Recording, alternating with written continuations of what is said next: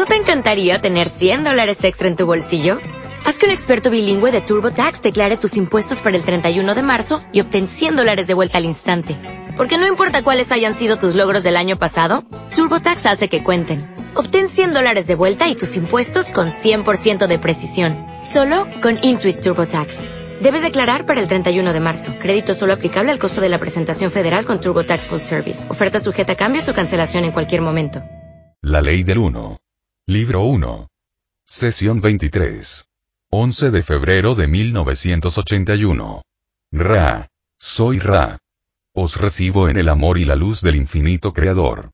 Estamos en comunicación con vosotros.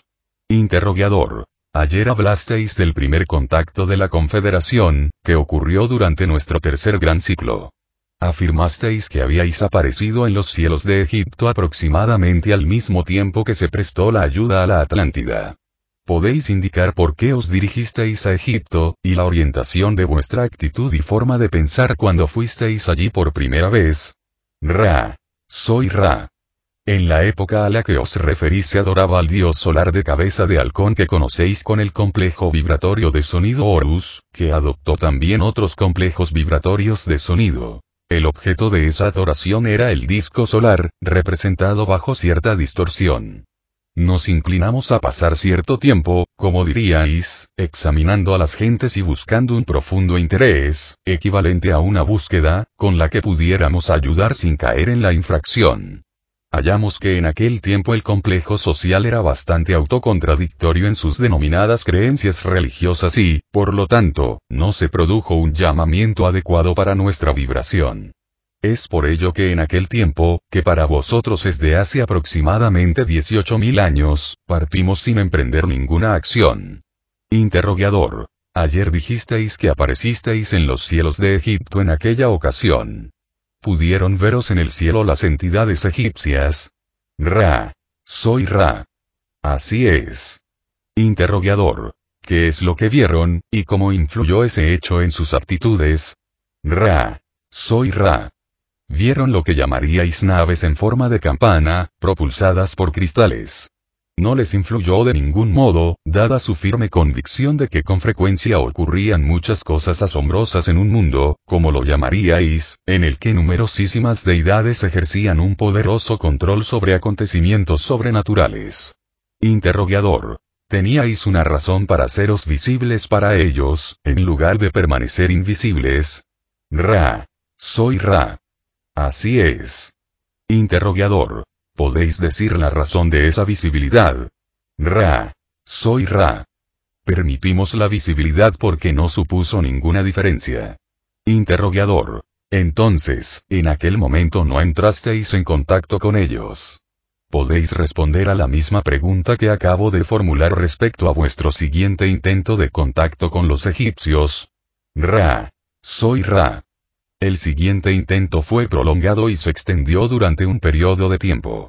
El nexo núcleo de nuestros esfuerzos fue resultado de que decidiéramos que había un llamamiento suficiente para intentar caminar entre vuestros pueblos en calidad de hermanos.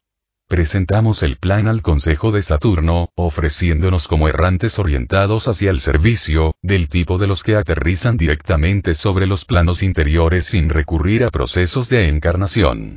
De ese modo aparecimos, o nos materializamos, en complejos físico-químicos que representaban de la forma más fiel posible nuestra naturaleza, siendo este un esfuerzo orientado a aparecer como hermanos y a pasar cierto periodo de tiempo como maestros de la ley del uno, pues había un interés creciente por el cuerpo solar, lo que vibra en consonancia con nuestras propias distorsiones. Descubrimos que por cada palabra que podíamos pronunciar, nuestro propio ser daba 30 impresiones diferentes, lo que creaba confusión entre las entidades que habíamos venido a servir. Tras un breve periodo, nos retiramos de entre estas entidades y pasamos mucho tiempo tratando de comprender la mejor manera de servir a quienes nos habíamos ofrecido en amor luz. Los que estuvieron en contacto con la entidad geográfica que conocéis como la Atlántida concibieron los potenciales de la sanación mediante el uso de entidades piramidales. Al considerar este hecho y al ajustar las diferencias en los complejos de distorsión de las dos culturas geográficas, como las llamaríais, nos presentamos nuevamente ante el Consejo, ofreciéndole ese plan como ayuda para la sanación y la longevidad de los que habitaban en la zona que conocéis como Egipto. De esa forma esperábamos facilitar el proceso de aprendizaje, así como ofrecer una filosofía que articulaba la ley del uno. De nuevo, el Consejo lo aprobó. Hace aproximadamente 11.000 de vuestros años entramos mediante forma pensamiento en vuestro, corregimos este instrumento. A veces tenemos dificultades debido a una baja vitalidad. Hace aproximadamente 8500 años, habiendo considerado cuidadosamente estos conceptos, y aunque no habíamos partido nunca en pensamiento, volvimos a las regiones de forma pensamiento de vuestro complejo vibratorio planetario y consideramos durante algunos de vuestros años, tal como me dice el tiempo, cómo construir adecuadamente estas estructuras.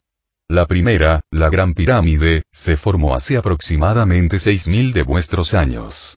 Posteriormente, y en secuencia, tras haber llevado a cabo mediante el pensamiento la construcción o la arquitectura de la Gran Pirámide, se utilizaron materiales locales o terrestres, digamos, antes que la forma pensamiento, para construir otras estructuras piramidales. Esta tarea prosiguió durante aproximadamente 1500 de vuestros años. Mientras tanto, se proporcionó información relativa a la iniciación y a la sanación mediante el cristal.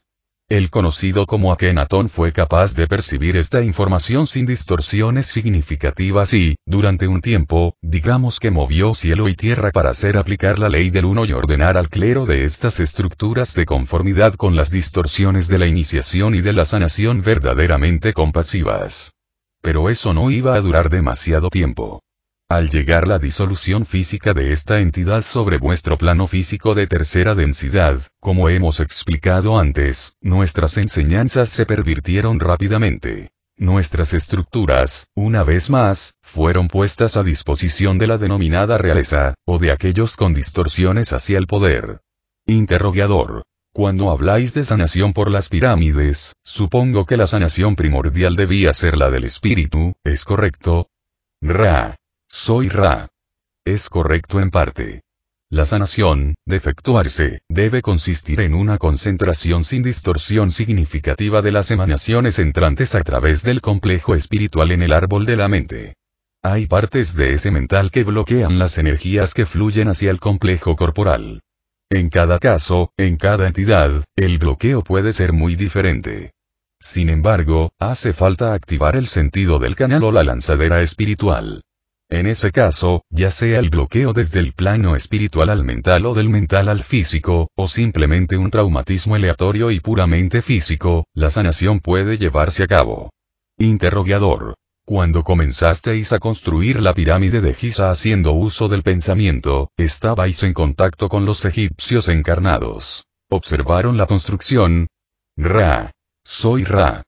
En aquel momento no entramos en estrecho contacto con entidades encarnadas en vuestro plano. Estábamos respondiendo a un llamamiento generalizado de energía suficiente en aquella ubicación concreta como para merecer una acción. Transmitíamos pensamientos a todos aquellos que demandaban nuestra información. La aparición de la pirámide fue motivo de tremenda sorpresa.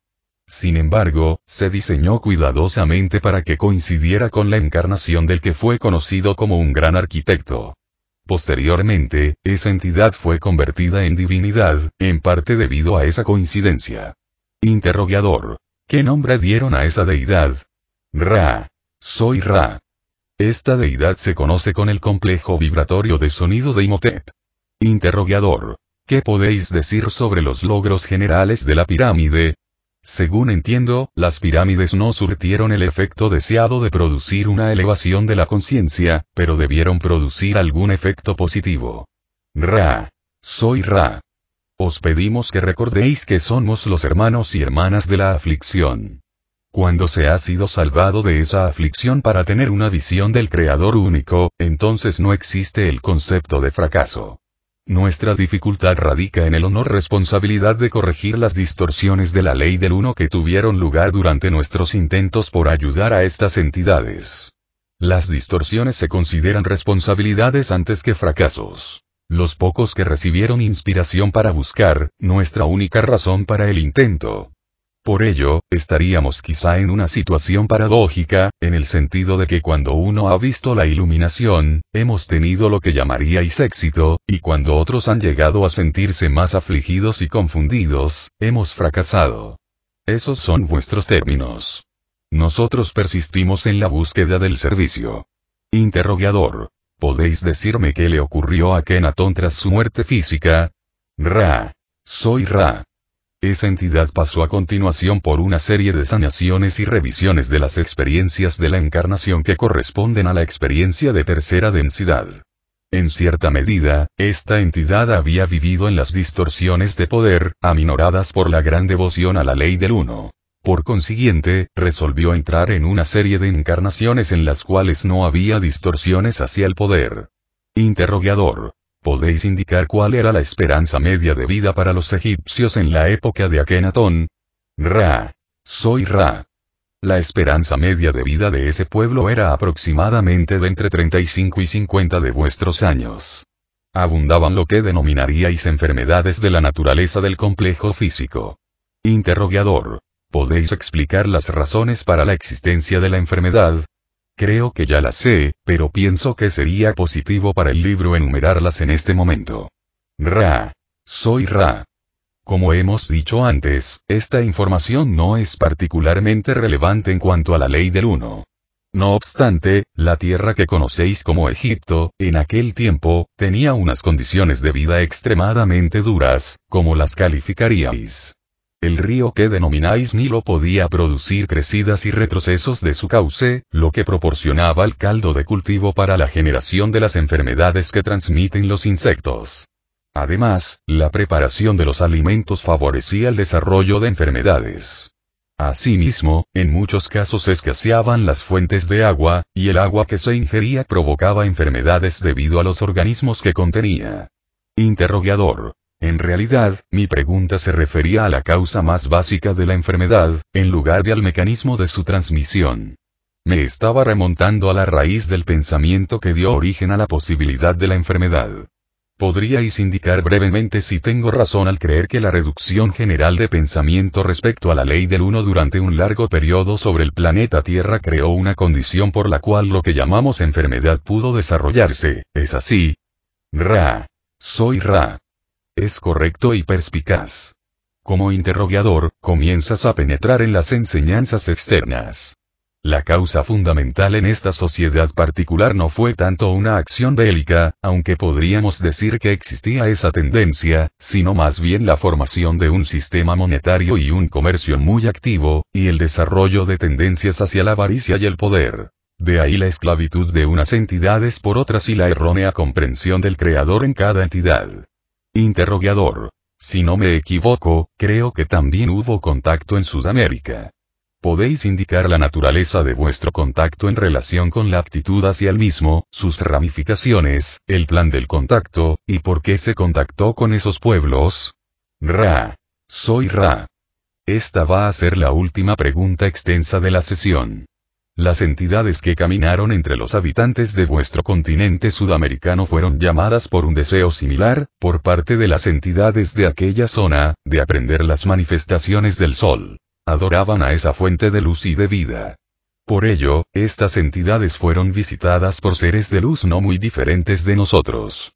Se dieron instrucciones, que recibieron mayor aceptación y fueron menos distorsionadas que las nuestras. Las propias entidades comenzaron a construir una serie de ciudades subterráneas y ocultas, incluyendo estructuras piramidales. Estas pirámides diferían ligeramente del diseño que habíamos promulgado. Sin embargo, las ideas originales eran las mismas, a las que se sumaba un deseo o intención de crear lugares de meditación y de descanso, de propiciar un sentimiento de la presencia del Creador. Estas pirámides eran accesibles a todos, no solamente a los iniciados y a los que debían ser sanados. Abandonaron esta densidad cuando se descubrió que sus planes estaban firmemente en marcha y, de hecho, habían quedado registrados. Aproximadamente durante los siguientes 3.500 años dichos planes, aunque distorsionados en cierta medida, alcanzaron prácticamente su consecución en muchos aspectos. Posteriormente, como en el caso de las rupturas de la cuarentena, la entidad que ayudó a las entidades de Sudamérica a lo largo de las grandes vías sudamericanas que llamáis en parte el río Amazonas, acudió ante el Consejo de Saturno para solicitar un segundo intento de corregir en persona las distorsiones que habían tenido lugar en sus planes. Habiéndoselo concedido, esa entidad o complejo de memoria social regresó, y la entidad escogida como mensajero llegó una vez más entre aquellos pueblos para corregir los errores. Una vez más, todo quedó registrado, y la entidad se reunió con su complejo de memoria social y abandonó vuestros cielos. Al igual que ocurrió en nuestra experiencia, las enseñanzas fueron pervirtiéndose profundamente en su mayor parte, hasta el punto de que en los últimos tiempos se llegó al sacrificio humano literal, en lugar de a la sanación de los humanos. En consecuencia, este complejo de memoria social ha recibido también el honor de ver de persistir hasta que esas distorsiones hayan quedado eliminadas de los complejos de distorsión de vuestros pueblos. ¿Tenéis alguna pregunta breve que formular antes de concluir la sesión? Interrogador. ¿Hay algo que podamos hacer para que el instrumento esté más confortable? Puesto que habéis dicho que su energía parece haber disminuido, ¿es posible mantener otra sesión hoy, más tarde? Ra. Soy Ra. La alineación es correcta. Sin embargo, a este instrumento le vendría bien descansar del estado de trance durante este periodo diurno. Soy Ra. Me dispongo a abandonar al instrumento. Dejo a cada uno de vosotros en el amor y la luz del infinito Creador. Id pues, y regocijaros en el poder y la paz del Creador único. Adonai.